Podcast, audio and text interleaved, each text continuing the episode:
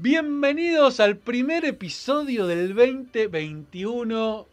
Espero que este año nos reciba totalmente distinto a como nos recibió el 2020, que ah, fue complejo, ¿eh? Complejo. Bueno, nada, espero realmente este, que estén arrancando un gran año.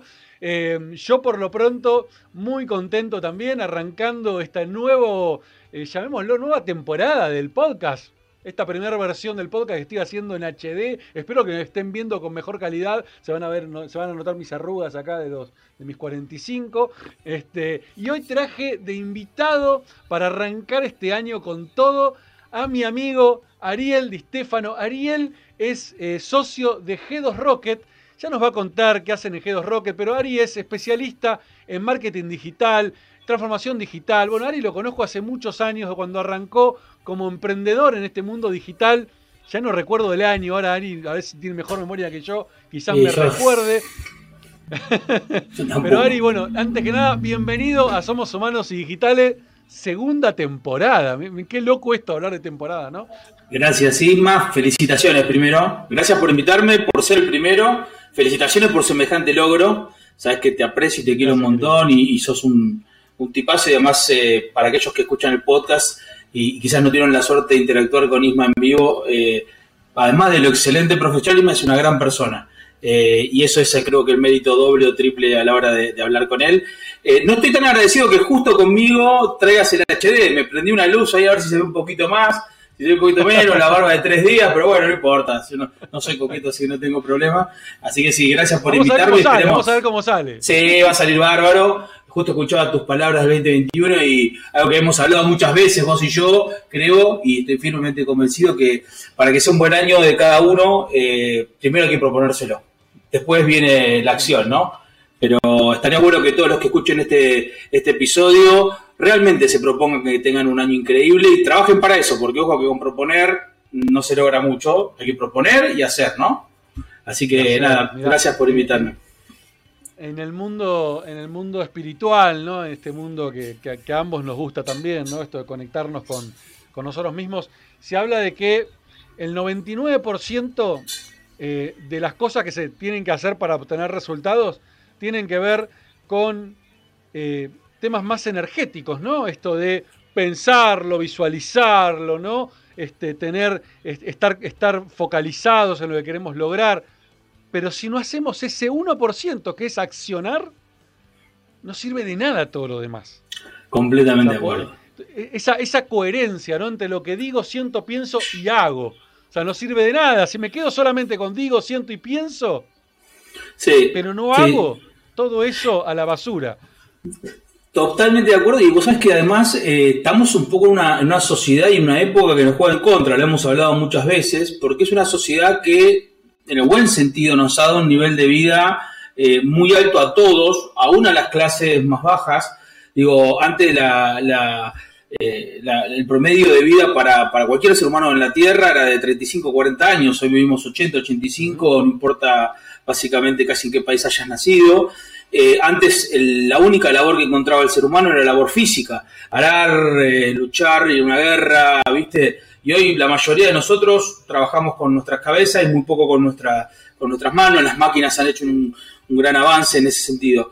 Entonces, ¿qué pasa? culturalmente y, la evolución nos ha sacado de la necesidad de hacer para subsistir. Ya no hay que cazar, no hay que recolectar, no hay que levantarse temprano, no hay que correr del frío, no hay que moverse. Entonces, el ser humano está en, ese, en esa dicotomía y además, sobre todo en estos últimos, 5 o 10 años, más tirando los últimos cinco que a los diez, te diría. Pero en los últimos cinco yo tengo la sensación de que estamos en una inundación de información. Ya hace muchos años yo había leído a Kevin Kelly, el editor de Wire, que decía que el Tech News, que es un concepto medio complejo, como que tiene vida y, identidad propia, nos lleva a estar eh, ya no preocupados por conseguir la información que necesitemos, sino por tirar la que no. Cambiaba el rol. Y hoy vos decís, bueno, mirá, eh, te levantás y chequeás eh, los diarios online, recibiste y viste los mails, chequeaste tu WhatsApp, te metiste en Instagram a ver qué había pasado, a la noche antes de dormir habías perdido 20 minutos o, o dos horas, dependiendo cuánto tenías en TikTok, y finalmente se te fueron 6, 7 horas conectados a un aparato que nos da la falsa sensación de que hacemos, pero no. No, no, todo, hay mucho de, de, de este pasar el tiempo, ¿no? De este, este Soma el otro día en la clase, en la clase de. La, la, pro, la procrastinación. Sí, no, y en la clase yo le decía a los chicos, a mis alumnos de, de, la USAM, les decía muchas veces, les digo, apenas arranca cuatro meses, siempre le doy dos o tres libros para que lean, que no tienen nada que ver con marketing digital, pero que tienen todo que ver finalmente. Espero que algún día lo terminen de, de ver ese círculo invisible que une todo. Y digo, un libro de cabecera es, eh, para mí, ¿no? Un mundo feliz de Aldous Huxley, porque el concepto de Soma, que en ese libro está tan bien eh, armado y, y, que de alguna manera cuando era adolescente me rompió la cabeza, hoy lo veo en el teléfono, ¿no? El teléfono es el Soma por de ese, nuestros tiempos. Por ese concepto de Soma, contalo para, para el que no lo... Bueno, no quiero hacer un spoiler porque los chicos odian los spoilers, sobre todo los, los más jóvenes, no quieren que les spoileen ni Netflix, ni la temporada, ni nada, pero muy simple, eh, en ese libro hay tres clases sociales, alfa, beta y gamma, y la sociedad es una sociedad feliz porque han descubierto una pastillita química que es el soma, que nos hace felices, así de fácil, así de correcto así de, sencillo. Y bueno, nada, hay que leer el libro porque el libro está fabuloso, una super simplificación. Digo, pero el soma, más allá de, de, del neuroquímico o de la, la, idea de una pastillita de la felicidad, eh, es un concepto y el concepto está, digo, yo no sé quién es muy difícil hoy que alguien no agarre su teléfono y no se meta 20, 30, 40 minutos y sienta que el tiempo no pasó. Y hagamos mea culpa, ¿no? Digo, yo no estoy afuera de la sociedad, lo veo y me veo. Eh, por eso hago mucho esfuerzo consciente eh, cuando te, veo, nos vamos a tomar un café o algo, dejo el teléfono a un costado, lo pongo de vuelta y lo pongo en mute. Porque sé que si entra el plin, plin, plin, y viste esa cosa de dopamina que te mete y, y te, te, te va carcomiendo. Esa es la realidad. Pero bueno, sí, estamos en una época complicada, hay que hacer. Y hay que ponerse foco en hacer. Porque si no, nos come, nos come el celular. Ari, me encantaría que, que, le resumas a la gente quién sos, de dónde venís, qué hiciste, oh, cómo oh, llegaste a este mundo digital. Este, Soy obviamente de la manera más resumida que puedas, pero para que te conozcan un poquito y a partir de ahí sigamos con esta, con esta hermosa charla que tú ya anticipo que va a ser. Ya arrancó Mirá. hermosa, ya me encantó cómo arrancó. Pues es que cuando me preguntan de definirme cortito es difícil, porque me gusta hablar, con lo cual me termino definiendo como un contador de historias, un trovador, ¿viste? A la Facundo Cabral. Y finalmente me doy cuenta que he sido muy afortunado porque si, si me puedo definir de alguna manera es que soy la mezcla de todo lo que leí, todo lo que hice, todo lo que aprendí, todo lo que viví con la gente que me rodeó. Eh, y, y no me puedo definir tanto más que eso. ¿Por qué es una vida media rara la mía? Porque, bueno, tengo una, una familia tana, de, de un origen eh, laburador, de un barrio, viste, clase obrera media baja. Mi viejo muere cuando soy muy chico, 12 años, salgo a laburar, hago la escuela de noche, me doy cuenta de, del mundo este de, de, la tecnología justo un par de meses antes que muera mi viejo. Eh, me deja una Commodore 64 como regalo eh, si querés, premonitorio y a partir de ahí mi vínculo con la tecnología eh, que, va a durar hasta que me muera.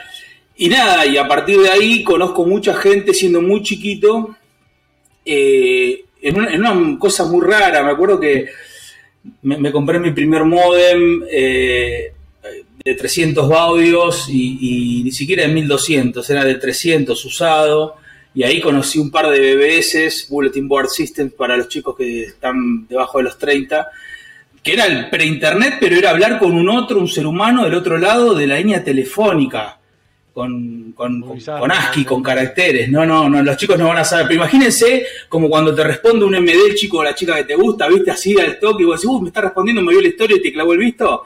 Bueno, la misma sensación era cuando recibías algo del otro lado de sabías a una persona que estaba tipeando. Y nada, y tuve la suerte de ahí encontrar un mundo maravilloso de gente que, que, me fue dando mucho más de lo que yo en este barrio de suburbio podía adquirir y, conocer, me abrió la cabeza, me dio esa visión de que hay un mundo mucho más grande, ¿viste? Un, mundo mucho más eh, importante e inmenso de lo que yo tenía. Eh, y al mismo tiempo me crié en un barrio, me crié en San Martín con los códigos y las leyes de los barrios, eh, en la calle con los amigos, con lo cual nada, tuve como esa dualidad constante, ¿no? del barrio y los amigos y la tecnología quizás medio de hacker que casi ni se conocía. Y después a nivel profesional tuve la suerte de, eh, terminé la, secundaria, empecé la carrera de, ingeniería en, sistemas y rápidamente me di cuenta que me fascinaba la tecnología, pero odiaba la hora y media que tenía hasta Medrano, el volver a la 1 y cuarto en el tren Urquiza y caminar 20 cuadras, y dije, no lo voy a poder sostener mucho tiempo, así que me cambié y me recibí licenciado en Administración de Empresas.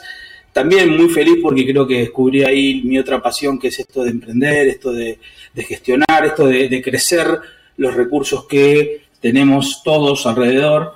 Así que nada, y ahí empecé a trabajar en multinacionales, hice carrera en empresas del grupo Pérez Compán, después eh, en empresas eh, norteamericanas y, que venían en la, década de los 90 con mucha inversión a, en la parte de telecomunicaciones. Me fui con inversores daneses a, trabajar como VP de producto y de, marketing en tecnología, creando los primeros juegos en iPad cuando el iPad apenas salía. Nada, hice cosas divertidas. Y nada, en un momento dije, creo que es el momento, junto con un socio de, eh, que era un, gran amigo, además, un, una de las personas más inteligentes que conozco, se llama Raúl Verano, de, crear algo nuestro, que ya estábamos creando para otros. Y ahí es donde nace Yo Perception. Yo Perception, que es un emprendimiento eh, bastante loco. En el 2011 Microsoft había sacado unas consolas de videojuegos eh, que llaman Xbox y que tienen un aparatito eh, que alguno lo debe tener todavía en la casa, que se llama Microsoft Kinect, que básicamente reconocía el cuerpo humano. Entonces te permitía jugar y ese aparatito sabía si estabas con un brazo, con una pierna. Y nosotros acá se nos ocurrió usar eso para medir lo que, lo que el consumidor hace enfrente de, de, la góndola y convertirnos en el Google Analytics, pero de la vida real. Y ese concepto, nada, tuvimos mucha suerte por un concepto completamente loco, disruptivo, casi imposible de pensar hace, digo, nueve años, ¿no?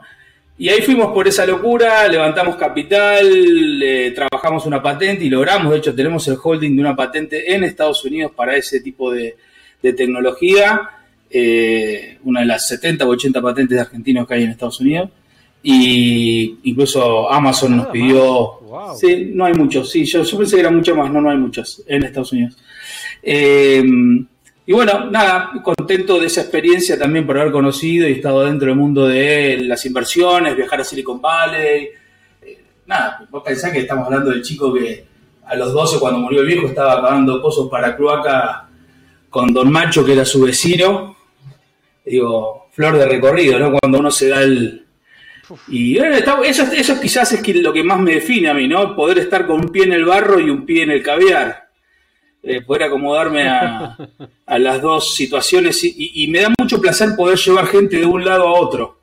Me da mucho placer cuando encuentro gente que vive rodeada quizás con muchos medios, pero se interesa y le gusta entender la vida de una persona sin recursos y me gusta muchísimo, quizás te diría que por eso soy docente universitario hace 15 años y gran parte de ellos ad honorem, de tratar de que los chicos encuentren esa posibilidad y salgan de, con recursos a, un mundo mucho más, eh, eh, si querés, con más posibilidades. Así que bueno, eso soy. ¿Corto o como 10 minutos? Ni me acuerdo ya cuánto metí. Espectacular, Ari, no, no, espectacular y, me dejas con tantas preguntas en la cabeza.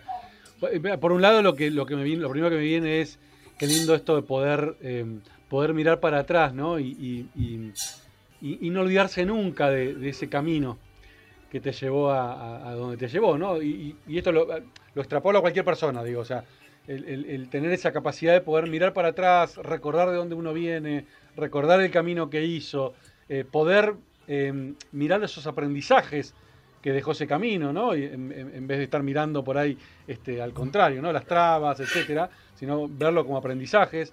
Eh, yo creo que por lo que contás, debes haber tenido, pero millones de aprendizajes en todo ese camino, millones. Em, y, me gustaría que, que puedas el primero, el primero o el segundo, o los dos primeros que se te vengan en la cabeza, que vos decís, estas dos cosas me marcaron. O sea, estos dos aprendizajes eh, me definieron para en quién soy hoy. ¿Podés, sí, sí, los tengo clarísimos aparte. No porque yo tenga todo claro, pero justo eso lo tengo clarísimo. Porque aparte son recurrentes todo el tiempo. El primero, no hay ninguna duda, es la muerte de mi papá. La muerte de mi papá, que fue a los 12 años, me dio un aprendizaje, es que todos nos vamos a morir. Parece trágico, pero como dicen los estoicos. parece hasta obvio, ¿no? Pero no piensa Ambas para muchos son tabúes, ¿no? Digo, no, claro. hables de la muerte, ¿no? Sí, sí, sí.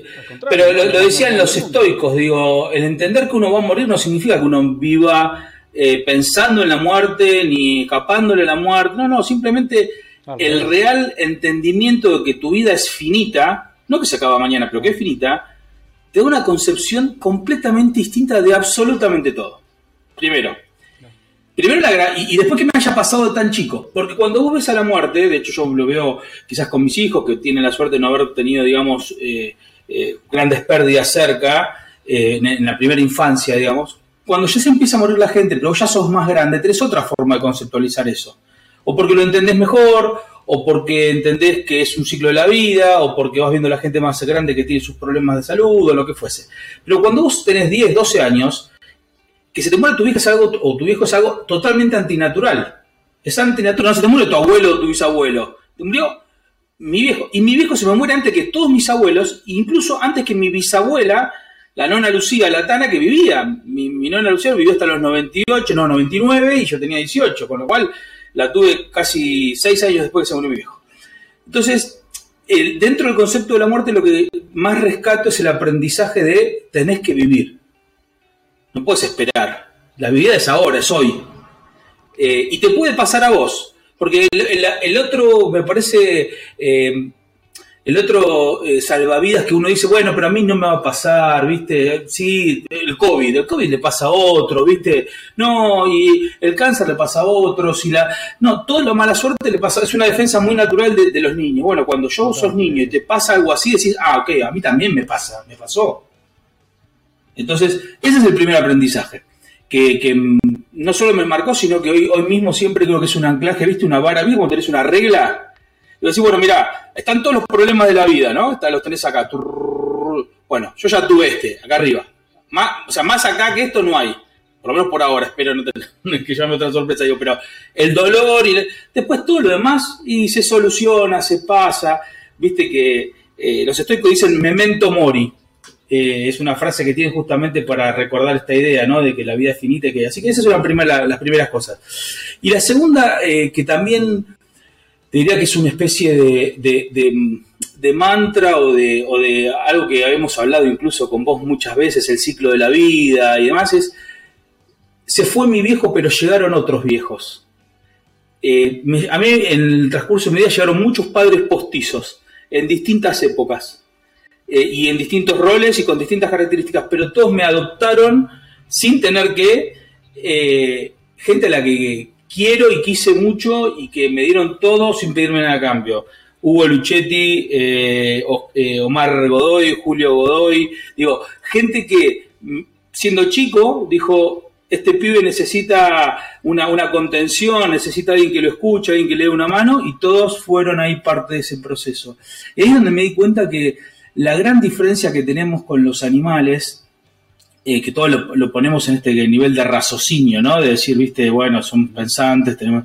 Yo creo que viene por ahí, viene por la capacidad de, de, de pensar un futuro en el otro, de dar para recibir luego. Y esta gente no esperaba nada de mí nunca esperó nada de mí y sin embargo me dio todo. Y un poco lo que les digo, tengo la suerte justamente en la, en la FACU y demás de ayudar a todos los que puedo con todas las herramientas que gracias a Dios, gente conocida, el networking, lo que sabes de marketing o no, no importa.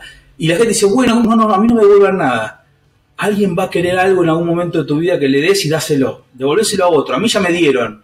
Yo no quiero nada. A mí ya me dio todo lo que me tenían que dar, me lo dieron y, y estoy súper agradecido. Así que ese paid forward, viste, que tienen los norteamericanos de hacer bien, que te, bueno, háganlo. Esa es la segunda gran aprendizaje que, que, te y, te digo algo que me, todavía me emociona, eh, y, en esta época suelo, si bien es el primer podcast del 2021, estamos grabando casi el último día del 2020, en esta época de fines de año, eh, que, suelo mandarle mensajitos, eh, es increíble lo que marcas a la gente con estas pequeñas, si querés, eh, ayudas, ¿no? Porque la gente es muy agradecida. Los seres humanos somos buenos por naturaleza. Yo no creo que el ser humano sea malo por naturaleza. Yo creo en la bondad de la gente, creo en que la gente tiene para dar y quiere dar. Después, bueno, viene, viste, la situación, los políticos, la economía y hace como que un poco nos olvidemos, pero naturalmente nos sale dar. Eh, porque creo que así es la humanidad. Coincido, coincido plenamente, eh, coincido plenamente. Lo que pasa es que uno suele, suele mirar vista al ser humano este, cuando ya es adulto, ¿no? Pero ese ser humano este, pasó por un montón de, digamos, de educación o no educación o circunstancias de la vida que lo fueron llevando quizás a que hoy sea malo, malvado o lo que sea, ¿no? Este, eh, pero coincido con vos, nadie nace con maldad.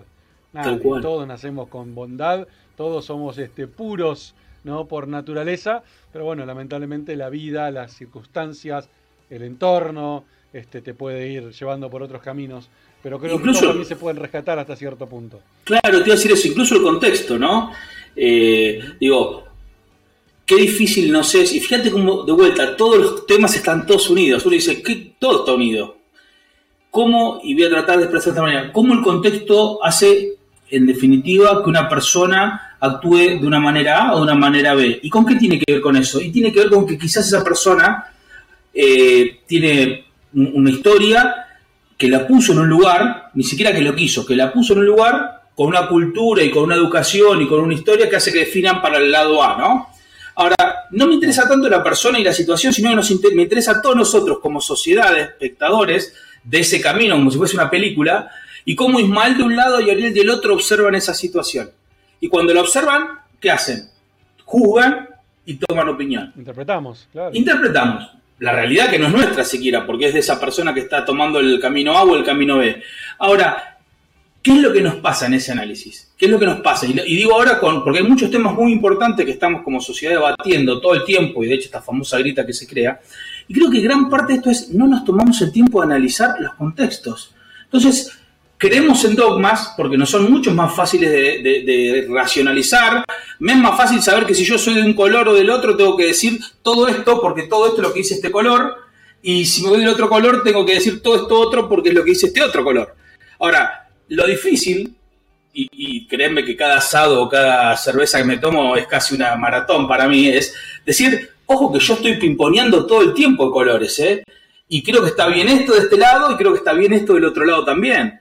Y, eso es muy difícil porque nos lleva tiempo, tiempo que a veces no tenemos. En vez de ponernos a discutir, por ejemplo, se voy a tirar un tema que no, que no lo vamos a desarrollar, digo, en vez de discutir de la economía argentina y qué hay que hacer en los próximos 50 años, que nos llevaría mucho tiempo, mucho tiempo de dar las causas, las razones, los posibles escenarios, eh, las estrategias que podemos generar juntos, bla, bla, bla, bla, bla. Y bueno, más fácil es que la vida nos va dando esta dopamina, este soma en formato digital. Y nada, después de último, cuando hay que postear, posteamos todo lo que tenemos eh, del color A, que es lo que sabemos que tenemos que pensar, ¿no? Entonces, creo que nada, que el contexto de una persona eh, se puede cambiar y creo que también ahí reside la fortaleza de cada uno, ¿no? La fortaleza no, no es que, recibas el golpe, porque finalmente la mayoría de los golpes de la vida nos los recibimos sin esperarlo, no es que nos defendemos, ¿viste? Un despido, la pérdida de un ser querido, eh, no sé, algún cliente que se cae, en distintos modos, una lastimadura, una sala, cosas, lo recibís. El punto es que haces cuando ya está dado, ¿no? O sea, creo que vos crees, hemos muchas veces hablado de lo mismo. El gran cambio está en cómo uno toma esa realidad, la interpreta y sale para adelante con el mensaje. y, la, y la decisión, que es lo único que podés controlar, es la decisión que tomás. Eso que estás contando vos, que son las circunstancias, y no tenés control. Las circunstancias suceden, y bueno, y es ok, tómalo, déjalo, no hay, no hay, no hay mucha opción. Ahora, el tema es qué haces con esas circunstancias. Exactamente. Y ahí viene de vuelta el rol, ¿no? Es lo único que te podés hacer cargo. Ahora, incluso la consecuencia de la decisión que tomes no está en tu control. Podés influenciarla, por supuesto. Yo puedo tratar de tomar la mejor decisión que creo que va a dar cierto resultado, pero no controlo tampoco el resultado. Tal cual. Puede ser, puede ser que se dé otro, no está en mi control tampoco, pero sí la decisión que tomo. Ahí es, es lo único que está en nuestro control. Y, esto que hablabas recién de las interpretaciones, ¿no? Es tremendo porque La realidad también es que hay tantas realidades como seres humanos hay en el mundo. No hay una realidad. Cada ser humano tiene su propia realidad e interpreta desde esa realidad. Entonces, incluso vos, Ariel, y yo, Ismael, que los dos por ahí tenemos pensamientos similares y coincidimos en un montón de cosas, probablemente miremos a esa persona y vos, Ari, interpretes una cosa y yo otra. Completamente de acuerdo. Tenemos Tal cual. cosas similares y que podemos llegar a pensar lo mismo, quizás no, quizás veamos cosas distintas y ninguno de los dos tiene la razón ni tampoco está equivocado. Y eso es lo interesante. El, tema acá es entender que lo que estamos viendo es una interpretación y en vez de discutir sobre la interpretación, lo que tenemos que hacer es ponerla sobre la mesa y encontrar consenso, que eso es lo que lamentablemente no sucede en este país. No, y en muchos países. No, pero yo justamente. problema. Eso te iba a decir, para mí es una cuestión de época. Para mí es más fácil, cada vez es más fácil para la sociedad dejar que otros te digan las opciones. Opción A, opción B, y vos, no sé, por, por. Y decido. Ahora, crear una C, una D, una F, una G, una H, una N, una Z, que mezcle partecitas de todas, no, porque es un quilombo, ¿viste? Hay que estudiar, hay que leer, hay que, hay que defenderse. Es más fácil A o B, rápido, ¿viste? No es casualidad, ¿viste? Partido Demócrata, Partido Republicano, listo. Ford, Chevrolet, Perón, Balvin, Boca, River, ¿viste? Eh, nada, es más fácil tomar partido por una y otra, porque aparte lo sabemos y, hay muchos estudios, Robert Cialdini lo, expresa muy bien en, su libro de persuasión. Nosotros somos seres sociales, entonces el pertenecer a un grupo, el sentirnos en, ese, en, ese, en esa, eh, digamos, sensación de, una pertenencia absoluta, hace que nuestro, nuestro autoestima y nuestro ego se sientan protegidos ya no por nosotros, sino también por todos los demás. Digo, si atacan a mi grupo de pertenencia, no, son, no me están atacando a mí primero, y segundo, es mi grupo el, también el que sale a defenderse porque es visto una manada. Lo difícil es pararse fuera de esos grupos, pero no porque uno quiera ser un rebelde, un distinto, sino para establecer un punto único que en el final de los días es eso. Somos únicos. Vos, yo, Isma, somos 6 mil millones de personas únicas. Totalmente. No hay manera que se nos cruce la misma vida a nadie, ni en forma, ni en historia, ni en gente, ni en experiencias. Y ahí está la, belleza de esto. Pensá además que estamos, somos, viste, 100 mil millones de hormiguitas viajando en un pedazo, un pedazo de roca en un sistema que en 30 mil millones de años desaparece. Y digo, cuando pones todo eso en perspectiva, decís, wow, la verdad, menos mal que me levanté hoy. ¿Viste? Decís, gracias por otro día más para pensar estas boludeces. Somos, claro que si uno te pones a pensar en ese, en ese, de esa manera y somos un ni siquiera un somos un pestañeo del universo peor aún. menos que un pestañeo. Peor aún, Isma. Yo lo pongo, eso es en volumen de espacio. Pero a mí me gusta mucho el tiempo, porque es la única variable que no se detiene. Todas las demás las cambiamos, el tiempo no. Entonces, este momento de la historia es nada. Yo siempre digo lo mismo, y no lo llevo a. No te hablo de los dinosaurios, no te hablo, te hablo de algo muy cortito. La bisabuela de mi bisabuela, de mi nona Lucía, que les acabo de contar, ¿sí? Eh, Lucía Groppo de Di Stefano, de, de Avellino Italia, de, Morra Di Santis, eh, metro 55, Tana Cascaruda, la bisabuela, la cual yo llegué a conocer por, digamos, por algo genealógico, porque alguna vez me tomé la molestia de preguntarles, que fue solo un nombre, hoy no es nada, no es, sus huesos no son ni polvo, porque ya hace 200 años que se murió, pero lo peor, lo peor, y creo que eso nos tiene que dar una idea de todo, no es siquiera historia ni es recuerdo, porque ya nadie hay que la haya conocido y la haya podido recordar. Entonces, si miramos para atrás, chicos, no nos hagamos problemas, no, no somos tan importantes. Eso nos da también un poquito, viste, de bajada de ego. ¿Qué tan importantes somos? Nada. Somos un ratito, somos, viste, un par de páginas en un libro eh, de kilómetros de alto que alguien quizás alguna vez lea, no sé. Pero mientras tanto hay que tratar de eh, sentirse bien con uno y no creerse tan importante. y, ahí, y ahí es donde esta frase tan trillada, ¿no? Y más últimamente, en más estos últimos, esta última década se podría decir, esto vivir el presente, todo cobra una dimensión única, creo. Y más ahora encima con lo que estamos viviendo, con esta pandemia, o sea, vivir el presente, ¿viste? Vivir el ahora es clave, es clave disfrutar este momento porque ¿qué sabés cuánto tiempo más vamos a durar? ¿Cuánto tiempo vamos a estar, vamos a estar en esta vida? ¿Qué va a pasar mañana? No tenemos ni idea. Entonces, es vivir ahora y no es, digo, no es una frase trillada el vivir el ahora. no, no, para nada. Es foco a lo que existe porque el futuro no existe, está en tu cabeza, son expectativas. El 31 no llegó, hoy es 30. Claro, hoy estamos filmando esto y es 30, exactamente. Fue a un día antes de terminar el año. Eh, yo qué sé, llegará el 2021 y no lo sé si viene una roca y nos destruya todo. Yo qué sé, no sé. Hoy estoy viviendo, estoy disfrutando al máximo esta charla con vos, Ari. No sé qué tengo, no me da ni fijar en el calendario qué tengo que hacer después de esta charla. No me importa, estoy disfrutando este momento. Y es tremendo porque cuando, cuando empezás a disfrutar el momento presente, lo que estás haciendo en este instante, es como que te conectás con, con vos mismo. O sea, entras en, una, en, un, en un estado de, de, conciencia plena. Dice que es tremendo. abrís, abrís, viste. ¿no?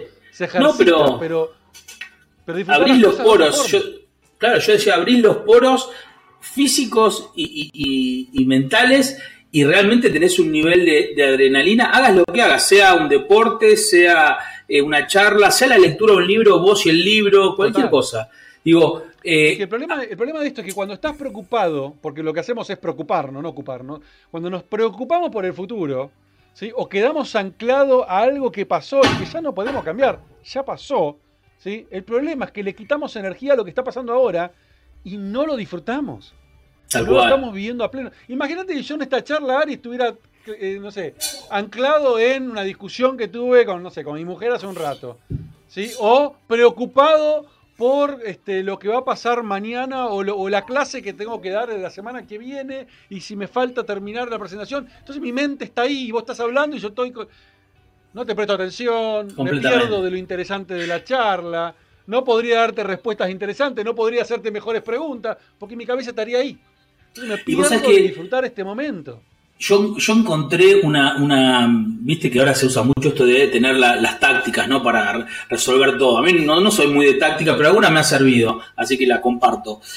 La táctica es la palabra más importante a la cual tenemos que reeducarnos para reaprenderla, es no. Y eh, digo, no.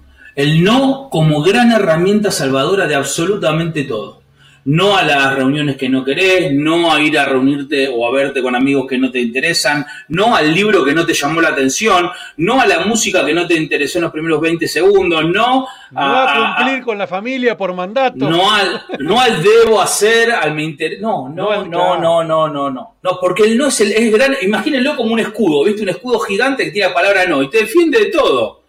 Para que cuando digas sí, sí, Isma, quiero hablar con vos pero no quiero hacer otra cosa, ¿eh? Quiero que estos 30 minutos, 60 minutos sean lo más importante que haya. Y, cuando es no, es no. No porque no me interesa, porque no me llama, porque no me llena, porque no me aporta, ¿no?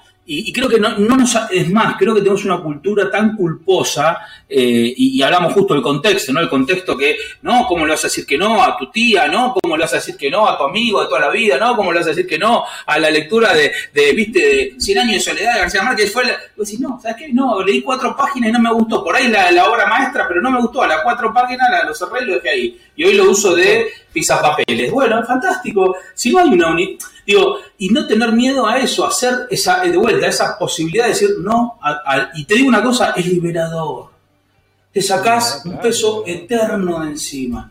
Porque no te sentís obligado a nada, porque lo que haces lo haces con placer, porque haces menos, también eso es cierto. Yo me acuerdo eh, de, adolescente, salía el, no sé, viernes 6 de la tarde hasta el lunes, si me quedaba una hora para hacer algo que no. tenía que estar todo ocupado, ¿viste? Eh, la sensación de que había que vivirlo. Y hoy no, hoy disfruto de muchas veces no hacer nada, aunque con hijos eh, preadolescentes se puede poco, pero digo, el no hacer nada también está bueno. Algo que, también lo hemos hablado varias veces, el vacío es necesario para que después uno se llene. Si vos no le decís que no a las cosas para hacerte espacio, yo digo, vamos acá, hoy todos los sábados vamos a algún lado, todos los sábados a algún lado, y ningún sábado tengo disponible para hacer otra cosa. Entonces tengo que poder decir, no, ¿sabes qué, Isma? Todos los sábados salimos a andar en bicicleta, pero este sábado no. Eh, pero te enojaste conmigo, Ari. No, no, ¿sabes qué? No para no hacer nada, para ver si surge otra cosa. Totalmente, totalmente. Mira, me hiciste acordar, estaba buscando el Kindle, pero no lo tengo por acá, no importa. Me hiciste acordar un libro que estoy leyendo, que me lo recomendó un amigo hace un tiempo, y me pasó eso, empecé a leerlo, dije, mm, no, me, no me conecté, entonces no me obligué a leerlo. Y ahora me obligué a leerlo, no me obligué a leerlo, ahora lo estoy leyendo con gusto porque ah, estoy conectado con esa ideología. El libro se llama El éxito de los perezosos, ¿sí? de Ernie Zelinsky. Eh, tremendo libro, ahora puedo decir tremendo libro, me encanta, eh, y habla justamente de esto, ¿no? De primero lo que te dice es, la, mayor, la, gente exitosa, por definición, es vaga. ¿sí? ¿Por qué es vaga? Porque hace realmente lo que le gusta hacer y no se engancha a hacer cosas que no. Entonces, el éxito de los perezosos dice es, trabajan menos tiempo. Pero no que trabajan menos tiempo porque, porque en realidad el resto es disfrute. O sea, dedican a hacer lo mínimo que consideran trabajo, que consideran, bueno, esto lo toca hacer porque necesito hacerlo. Entonces, reducen al máximo sus horas de trabajo, ¿sí? Y, y expanden al máximo sus horas de disfrute. ¿Sí? se conectan con el disfrute porque entienden que conectarse con el disfrute, conectarse con el placer, conectarse con el, hacer eh, esas horas que trabajan, que se ponen poco a trabajar, son mucho más efectivas y tienen mucho mejor resultados que cuando trabajaban 14, 15 horas y se quemaban, ¿no? Eh, claro, porque fíjate vos que las culturas ancestrales tenían al ocio como una parte súper importante de la vida social de todos porque en el ocio es donde la gente se daba ese espacio para, para pensar, para conectar ideas, para divagar, para, claro, y entretenerse. El entretenimiento no es una mala palabra. Ahora, el problema como todo, ¿no? Nos gusta tener todo demasiado claro, no nos gustan los grises, lo que hablábamos recién. Entonces que escucha el podcast dice, pero pará, Ariel, hace 20 minutos me jodiste que el soma, que el soma, que el soma, y ahora me decís que el ocio está bueno. Sí, te digo las dos cosas. Las dos cosas, porque justamente no hay ni una verdad revelada, ni está bien el negro, ni está bien el blanco. No está bueno laburar 24 horas por semana, 7 días por semana. Lo sabemos nosotros que hemos tenido ese startup y que hemos dejado vida en ese startup.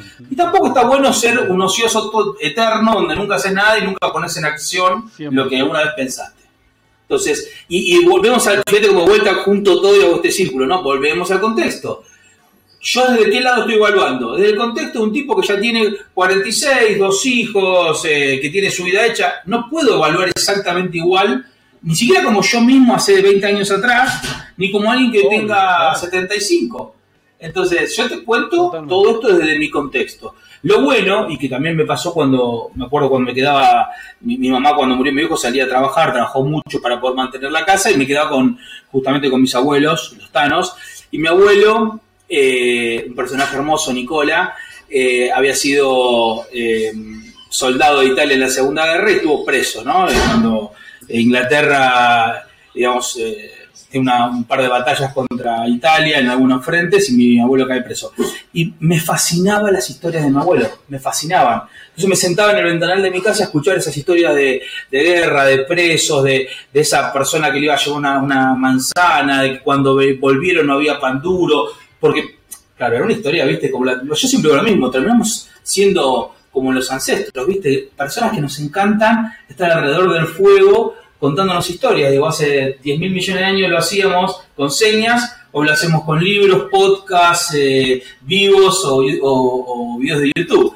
Digo, nos contamos historias que nos hacen sentir bien, que nos hacen eh, pensar, que nos hacen sentir eh, mejores. Entonces, en, ese, en ese sentir historias me di cuenta que la gente grande tenía mucho para contar, muchas historias. ¿Por qué? Porque ya había vivido mucho. Y yo que era chiquito no había vivido y escuchaba esas historias embelesado. ¿Qué sale de ese análisis como experiencia? Y que el tipo que tiene 70, hoy 75, tiene mucho para dar. Después vos lo podés tomar o no. Podés hacer tu análisis, como decimos recién, crítico, ver si algo de eso aplica. claro. Pero ya lo vivieron. Y si un tipo, yo sigo lo mismo yo puedo no estar de acuerdo con todo lo que me diga, pero no puedo evitar darle un valor intrínseco a que el tipo tiene una perspectiva que se lo da, que él está en el final del carretel. Entonces, un tipo que está en el final del carretel y te dice, mira, pibe, ¿sabes qué? Dale bola a la familia, porque la familia es lo único que al final está cerca. Vos decís, mira, tengo mis mejores amigos, tengo el trabajo, pero si el tipo te está diciendo esto, y si te lo repiten consistentemente, es también un poquito de una persona medianamente inteligente escuchar a los que ya pasaron por una experiencia y tratar de sacar algo de eso. No sé si leíste el libro, eh, este que es un libro muy interesante, que habla de la recopilación de qué dicen las personas antes de morir, ¿no? Un estudio de pacientes terminales. eh, y, un poco trata de, transmitirlo, voy a ser muy cortito, ¿cuál es la idea madre en esas personas que se, o el hilo conductor que se comparten todas esas vidas distintas, ¿no? Pero que estando ya sobre el final deciden, ok, ¿de qué te arrepentís? ¿No? Porque hay algún arrepentimiento, hay algo que te faltó hacer, y básicamente la idea madre de todo eso es haber hecho más de lo que me gustaba en el momento que podía. Y vos fíjate que hoy, por otras cosas, en un grupo de WhatsApp, una, en el grupo de egresados, alguien dice, mirá, me quemé la cara. Y digo, es una gran oportunidad si te quemaste con el sol para que mandes este video. Y mandé el famoso video que todos ya lo han haber visto, y si no se los recomiendo, por supuesto, que entren a YouTube y busquen, usar protector solar. ¿no? Ese video fabuloso, eh, que básicamente... lo miro. Claro, que, que básicamente tiene un poco estas ideas, ¿no? Chicos, miren que los 20 pasan rápido, y el de 70 te dice, ojo, que los 40 también pasan rápido. Entonces, eh, no, no, no le digas a los de 20 como si vos ya lo hubieses aprendido. Vos a los 40 también tenés que aprender. Y esa es otra de las cosas que me, levantan motivado, Isma, todos los días. Yo digo, ¿qué sos? Y yo soy un aprendedor serial, no emprendedor. Aprendedor, me encanta aprender. Aprendedor serial. Claro, porque me encanta aprender. Me encanta leer, me encanta aprender algo que no sé, me encanta darme cuenta que en esto no sabía y lo puedo ver. Y estamos en un mundo que es eh, Disneylandia para nosotros que nos gusta aprender. Porque tenemos todo. No, y es tan fácil aprender. Y bueno, escuchás el podcast de Isma y aprendes un montón. Te conectás al, LinkedIn de Isma y te enseña cómo. O sea, y todo eso además, lo que yo te decía, en un mundo impensable porque cuando vuelvo para atrás, a los 8, 10, 12 años, yo para hacer el primer curso de Basic tenía que caminar 25 cuadras ir a las 3 de la tarde, que era la única hora que iba un chico que sabía Basic de Vicente López hasta San Martín, y estar esa hora escuchando lo que el pibe decía y yo tratando de tipear ahí en la Cobo 64 unas líneas para aprender algo. Entras a YouTube y tenés el mundo, que es aprender física cuántica, matemática discreta, biología molecular, cómo cocinar papas fritas a la húngara, lo que quieras. Como dice una frase que anda vuelta por ahí es, ya no es escaso el conocimiento. Lo que es escaso son las ganas de ir a buscarlo volvemos al Soma, ¿no? ¿Qué es más fácil? Quedarnos viendo, la, acaba de salir, eh, no sé, Capitán América o la, última de Gambito de Dama. Es más fácil mirarnos 45 de eso que ir a aprender algo nuevo. Pero yo siempre digo a los chicos... Eh, eh, mirarte 45 de eso o mirarte 45... O no digo 45, mirate 30 capítulos de TED y mirate 15 de Gambito de Dama. Pero por lo menos... Dedicarte... Después, Después no te. O sea, lo que yo digo es, y si quieres mirarte los 45 de Gambito de Dama, ok, pero después no te quejes. O sea, después no digas, eh, pero no tengo tiempo, eh, pero yo no aprendo, eh, pero no. bueno, no dedicaste el tiempo, ¿no? Elegiste, tomaste la decisión de sentarte y mirar Netflix todo el día, ¿sí? después no te quejes de los resultados. O sea, porque no influye sobre las consecuencias. No lo dijiste vos. pero las influís. Exactamente. Porque vos tomaste una decisión, perdón el portazo de mi hijo gamer, no sé si se escuchó. Eh, justamente el, punto de esto es, chicos, las oportunidades son únicas. Están en un mundo donde da por eso cuando me dicen, y las clases sociales, e, es verdad que tenemos una disparidad económica muy grande en el mundo, ¿sí? Los más ricos son cientos de veces eh, más ricos que los ricos, entonces concentran mucha riqueza. Esto yo lo entiendo y estoy de acuerdo, completamente de acuerdo, para que quede claro el punto. Pero en la base... Pero hoy es mucho menos tenemos muchísima, que hace 20, 30 años atrás. Pero claro, tenemos muchísimas más posibilidades porque hoy con un montón de, información accesible vos podés cambiar el, y no esperar al Estado o esperar a, tu amigo o a tu mamá o a tu papá. En vez de conectarte a YouTube a mirarlo a, no sé, a, a King como mira una partida de Fortnite o verlo a, no sé, a Luisito Comunica como viaja en la... En, no sé, en un Rolls Royce en el desierto, que no, tengo nada contra esos chicos que son buenísimos y hacen su, su, eh, eh, entretenimiento a través de YouTube, utiliza esos minutos en aprender inglés. No sé, te digo algo que a mí personalmente, viniendo de un ambiente, un ambiente medio bajo, me cambió el acceso a otro mundo. Yo antes de saber inglés tenía limitado mi acceso y cuando aprendí inglés pude hablar con el mundo. Entonces les digo lo mismo a todos. De hecho, cuando empiezan a la cursar, les digo, no sé si van a aprender marketing digital, pero si quieren llevar algo de acá es aprendan inglés. Eh, porque finalmente en este mundo globalizado, además el conocimiento, y me vos lo ves, hay pocos comunicadores. De hecho, antes de que aparecieras vos y alguna otra, eh, alguna otra figura en español que contaran algo de LinkedIn, lo único que podías aprender de LinkedIn era en inglés. ¿Entendés? Hasta que se democratiza el conocimiento en la lengua, en las distintas lenguas, El conocimiento se forma, se nutre y se hace en inglés. ¿Por qué? Porque es el idioma universal de la tecnología, de los negocios, del conocimiento. Vas a leer un paper de, del COVID y no está en ruso y en chino, está en inglés. Entonces tenés que aprender inglés. Cuando voy a dar, cuando voy a dar charlas me dicen, no, bueno, pero trata de no traer muchos términos en inglés porque acá la gente... Y mi respuesta es, no, no, para, para, que se adapten. O sea, este mundo es en inglés, el mundo de la transformación digital, del marketing digital. Se habla con términos en inglés, no se traducen al español. O sea, hay términos que incluso no tienen traducción. Entonces, es no quieras que el mundo se quiera adaptar a vos. No, es vos tenés que adaptarte al mundo. El mundo va para allá. Vos querés ir para allá, ok, no hay drama, anda para allá. Pero sabé que vas a generar resistencia. Tal cual. Sabé que te va a costar y te va a ser mucho más difícil que si vas para donde están yendo las cosas. Eh, esa es una realidad que no podemos evitar. De hecho, acabo de publicar justo antes de hablar con vos eh, un post eh, justamente hablando de esto de el informe que salió en octubre del, del Foro Económico Mundial sobre el futuro del trabajo en donde habla de que para el 2025 vamos a vivir una, una crisis, eso lo llaman una emergencia de recalificación, en donde más del 50% de los trabajadores de todo el planeta van a necesitar recalificarse ¿sí? Para adaptarse a los nuevos a, las nuevas necesidades de las empresas, ¿no? A, cuáles son las habilidades que requiere el nuevo mundo. Eh, estamos hablando de cuatro años en el futuro apenas es una emergencia porque no da el tiempo. O sea, se necesitan hacer muchísimos cambios. Eh, y esto, esto, y lo más interesante de esto es, yo pensé antes de empezar a leerlo que iban a hacer muchas cosas relacionadas con tecnología. No, el 80% de las habilidades que se van a requerir de acá a cuatro años apenas son habilidades blandas. Claro, tiene todo el sentido, Isma. Más interesante de todo. Porque tiene todo el sentido porque yo digo, vos fijate que estamos en un mundo donde pandemia o no pandemia, eh, los escalafones y la, persuasión de la autoridad tradicional que era el gerente en su, eh, ¿viste? en su oficina, no existe. Hoy estamos todos en una silla atrás de una cámara, somos todos iguales en ese sentido. Ya se acabó la cochera, el, el respaldo, estamos todos iguales, vos fíjate. Eh, director, gerente, cuando metes el Zoom, tiene, los cuadraditos tienen el mismo tamaño. Ningún cuadradito más importante, ni tiene luces, ni, ¿viste? El volumen del micrófono es el mismo. ¿Ya? Entonces, ¿qué empezás a, entender? Ojo que antes había un montón de señales que te ayudaban en esa autoridad, y hoy la única autoridad posible es la autoridad que te confiere el interés que el otro da en tu conocimiento, en tu capacidad de liderazgo, en tu capacidad de escucha, tu capacidad de ser lo que realmente tenías que ser. Entonces vamos a un mundo más justo en ese sentido, que requiere esas habilidades blandas. Lo mismo para hablarle a, digo, con un hijo preadolescente. un mundo más humano, al contrario de lo que creemos, ¿no? Que vamos a por eso, por eso así se llama el podcast. ¿Cómo se llama?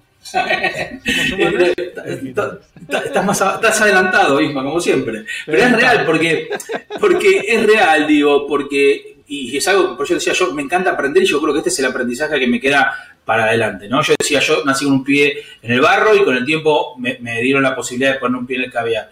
Y esto es un poco lo mismo, el concepto de tener un pie en, dos lados a la vez, de poder vivir dos cosas y poder, si querés, unirlas, comunicarlas, te da, y es quizás mi, marca, ¿no? Mi, diferencial. Yo puedo hablar con un programador de bajo nivel, de una cola, de un stack, de, una subrutina, de lo que quieras. Eh, eh, eh, a nivel técnico o de SEO o de lo que se me ocurra y me puedo dar vuelta y puedo hablar con la persona de negocios del cash flow, de cómo estamos haciendo un lanzamiento de un nuevo producto y más. Esas habilidades son muy difíciles porque no se enseñan en el cole, no se enseñan en la facu, no se enseñan en ningún lado. Tiene que ver con capacidad de escucha, capacidad de entendimiento, empatía, conexión, esto que decíamos recién, dejar lugar al conflicto. Somos gente que odia el conflicto por naturaleza. No, conozco muy poca gente que se vive con el conflicto. Sin embargo, el conflicto es algo necesario. Necesario no que nos agarremos todos a trompadas, pero que el conflicto surja y de alguna manera también tome un, espacio para que la gente se dé cuenta y lo pueda abordar, lo pueda trabajar, pueda poner su, foco en ese conflicto. Ahora vos fíjate, todo esto que hablamos... Para, cuestionarse, ¿no? Claro, uno mismo. Todo esto que hablamos, decime dónde dónde lo aprendes en ningún lado. Y bueno, ahí están, ahí están todas tus carreras. Todas tus carreras que decías recién de esa emergencia, eh, y un poco lo hablamos, digo, eh, y, los chicos de nuestra generación, mi hijo más grande tiene 12, eh, son seres maravillosos, ¿no? Tengo un hijo de 12 y un hijo de 10. Son seres maravillosos porque hablábamos el otro día, creo, cuando hagamos el podcast. Porque son como una plastilina caminando. No tienen una forma definida. De nada. ¿De qué? De nada. De nada. Eh, mi hijo, apasionado por el fútbol. Juega al fútbol cancha de 11 en colegiales, juega al fútbol en cancha de 5 en Ballester, entrena 7 veces por día. Le agarra la pandemia, se convierte en youtuber, streamer, jugador de Fortnite. O sea, te cambian. y- no, no, pero una- por naturaleza, claro. por naturaleza. Por naturaleza. Y esto es lo que. una, lo- es una generación que trae esto. eh, muy Exacto. porque es una generación, como te decía recién, que no, no, está- no compra esa de que ah, bajás de un auto mejor o un auto peor y sos más o menos, o tenés una oficina más grande. Nace- por eso es tan difícil hoy gestionar a los millennials, porque el millennial, ¿qué le importa si tenés una, una oficina, un auto, un rango o. No sos un tipo, compran, si sos- no compran el estatus y no, y no te, y no te, Por no te confían en supuesto. autoridad por estatus. No. Pero porque si sos un boludo, sos un boludo para ellos. No importa si sos el gerente y tenés 10 millones en el banco. No importa, sos un boludo para ellos. Entonces vos tenés que mostrarle que en realidad tenés algo para darles, para aportarles, para nutrirlos, para llevarles. Y si sos el jefe, después será lo otro, lo último que quede. ¿No? Eh, pero no sos primero jefe y después todo lo demás. La autoridad cambió completamente y eso no se enseña de vuelta, lo tenés que ir palpando. Y nos cuesta mucho a nosotros porque estamos todos, como hablamos otra vez, somos una generación del medio. Nos criamos con todas esas reglas, porque yo en la, universidad leía a todos, a Kotler, a, eh, viste, a los economics. Entonces vos lees toda esa estructura de conocimiento de los 70, 80, te diría hasta casi los 90. Obsoleta, digo, y siendo profe de la Facu, digo, es el gran desafío de la facultad y la universidad para, el, para los próximos 10 años, no 100, ¿eh? 10. Ah, ¿Qué, qué relevancia le queda a una institución que lucha con, no que lucha, pero que se tiene que adaptar a este tipo de situación? ¿Cómo le haces entender a un chico de 20 años que mira 5 minutos en YouTube y le da cambio next si no le gustó, o 3 minutos de cosas, o 15 segundos en TikTok? 15 segundos en TikTok, ¿cómo le haces entender que tiene que estar 6 años para hacer una carrera? ah, ridículo. Es complicado. Es complicado, porque aparte dices, ah, bueno, pero si no tenés la carrera, ojo porque no vas a hacer nada. Y te dicen, no, pará, Luisito Comunica gana 6 millones de dólares con video de YouTube. En el- ¿Viste? Y no, Y decís, y- y no- no tiene ninguna carrera que lo soporte para eso. no tiene nada, no tiene nada, porque el mundo es distinto. Y nosotros, lo, lo peor que podemos hacer nosotros No, como El adultos, tema es que cambió, radi- cambió radicalmente y muy poco tiempo. Entonces, no le da el tiempo, no le dio el tiempo a, las- a las cabezas de muchas personas en poder adaptarse. Los cambios antes sucedían mucho más lento, entonces daba tiempo a que se fueran adaptando, o sea que digo, eso fuera permeando. Hoy nada, hoy fue muy rápido. Esto sucedió en menos de 10, 15 años, el mundo se dio vuelta, pero rotundamente. Entonces, claro, es lógico, la resistencia, que es natural encima, claro, más, más en evidencia que nunca se puso. La Tal resistencia cual. natural del ser humano. Y me da pie para contar esto otro, antes que termine, porque se nos va a ir ya una hora, lo último. Y es, así como todo está cambiando tan profundamente rápido, también hay, hay cosas que no cambian nunca. Son lo, que los- algunos eh, inversores norteamericanos buscan que se llaman los fundamentals, lo que se mantiene siempre igual. Viste, Jeff Bezos, el dueño de Amazon, dijo, eh, precios bajos y buena experiencia en la atención al cliente lo van a querer siempre las personas que compran. Entonces, yo- ahí es donde tengo que enfocar. Eso no va a cambiar, sea por internet, por virtual, por lo que sea, va a ser siempre igual. Bueno, la pregunta para todos nosotros es, ¿qué cosa podemos eh, hacer con nosotros y crecer en nosotros que no cambie nunca? Y yo tengo una frase que les tiro a mis alumnos siempre, que se ríen cuando me- después de muchos años me cruzan, me dicen, yo, profe, ¿se acuerda? Sí, me acuerdo porque la digo todos los días. Y es, todos queremos ser amados. Eso no cambia nunca, claro. No cambió cuando eh, éramos, eh, eh, viste, eh, eh, digamos, en la época de los Nerdentals o, no, o en la época de la Reina Victoria o ahora o cuando estemos en Marte terracolonizando Marte. Todos queremos ser amados. Si nos enfocamos en eso no les vamos a cerrar. Sin lugar a dudas. Ari, siempre para cerrar, me gusta preguntarle a los invitados, hacerles una- un pequeño juego de que se suban al DeLorean, ¿sí? de la primera película, que viajes a tu pasado, a tus 18, 19 años, ese Ari, este, no sé, ¿qué estabas haciendo esa edad? estabas en el secundario, terminando el secundario, me dijiste que estabas estudiando de noche. Volvete a esa época de tu vida y dos cosas. Una, ¿Qué le diría el Ari de 46 al Ari de 19? ¿Y qué le diría el Ari de 19 al Ari de 46? Cortito, ¿sí? Lo primero que se te venga, sin pensar demasiado. Porque cuando la pensás la cagamos. Sí, sí, sí. no, ¿qué le diría el de 46? Sí, sí, sí. El de 46 a, al de 19 le diría, lo estás haciendo bien. Lo estás haciendo bien. Que siempre creo que uno duda y yo le diría, vas bien, vas a andar muy bien. Y el de 19 al de 46 le diría, probablemente, pensaba yo estaba con los pelos por la cintura, enterito, topper y yendo a un recital de los redondos, probablemente en esa época, eh, a Mar del Plata o a Rosario o a Entre Ríos. Y ah, si me vienen en este video y le sacaste esos anteojos, no seas, no seas un idiota, sacar esos anteojos que pareces un concheto eh, transpirado, qué sé yo. Pero bueno, no me arrepiento ni del de 19 ni el de 46, creo que los dos están felices. Todo está bien, todo está perfecto. Todo está bien. Nos despertamos, eh, podemos querer, nos quieren, estamos bien. Fantástico. Ari, te agradezco un montonazo. Perdón por la extensión. Enorme, enorme charla, enorme charla. Perdón por la extensión a todos. Nos juntamos dos que nos gusta hablar. Por el lado humano, lo sabía, lo sabía. Bueno, si quieren aprender marketing, lo siguen ahí, más me siguen a mí, ahí en LinkedIn y algo, algo siempre vamos tirando, pero esta es para, para hablar de lo importante. Lo otro es ah, lo, lo, más importante de esto es que, es que este tipo de charlas despierten algo en alguien. Con que una sola persona que esté mirando este video que esté escuchando este audio en alguna plataforma de podcast y le haya despertado una mínima inquietud o haya dicho, che, upa, mirá, no lo había mirado, pensado de esta manera, ya está. Yo ya te he hecho. Ya me, ya Estamos hechos. Ya te he hecho para todo el 2021, mirá. Estamos hechos los dos. Gracias, Isma, por invitarme. Gracias, querido. Abrazo, gigante, gigante. Fuerte abrazo a todos. Un gran, gran, gran 2021. Gracias a todos.